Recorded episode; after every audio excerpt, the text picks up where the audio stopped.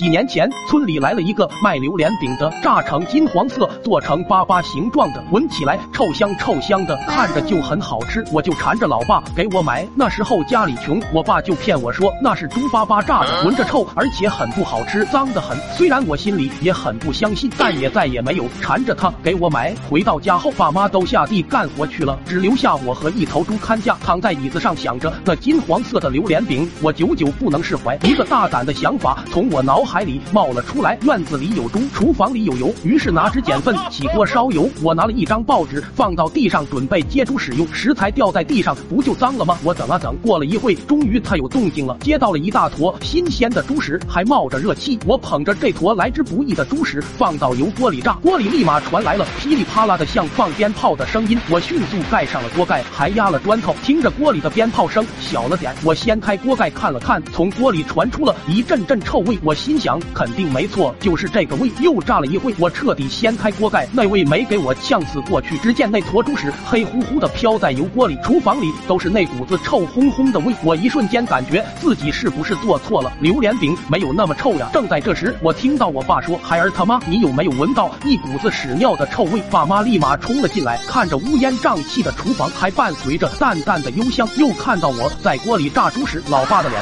都气绿了，一个箭步就冲出了厨房，估计是拿棍子去了。我妈也气得不轻，但还是冲我吼道：“你个小兔崽子，还不赶紧逃！”我也意识到了危险性，撒丫子就往奶奶家跑。奶奶知道了这件事，牙都快笑掉了。不一会，我爸追上来了，嘴里说道：“非要打死我这个小兔崽子！”我奶奶说：“你要是敢打我孙子，就先打死我吧！”我爸气得吹胡子瞪眼的，邻居们也被惊动了过来，都来凑热闹看笑话。我爸觉得丢人，就扔下棒子回家了。我虽然躲过了一劫，但好事不出门，怪事传千里。我在家炸屎吃的事迹，到现在村里大爷们说起来还津津有味的，大家都夸赞葛大聪家的儿子就是不一样，啥都能吃。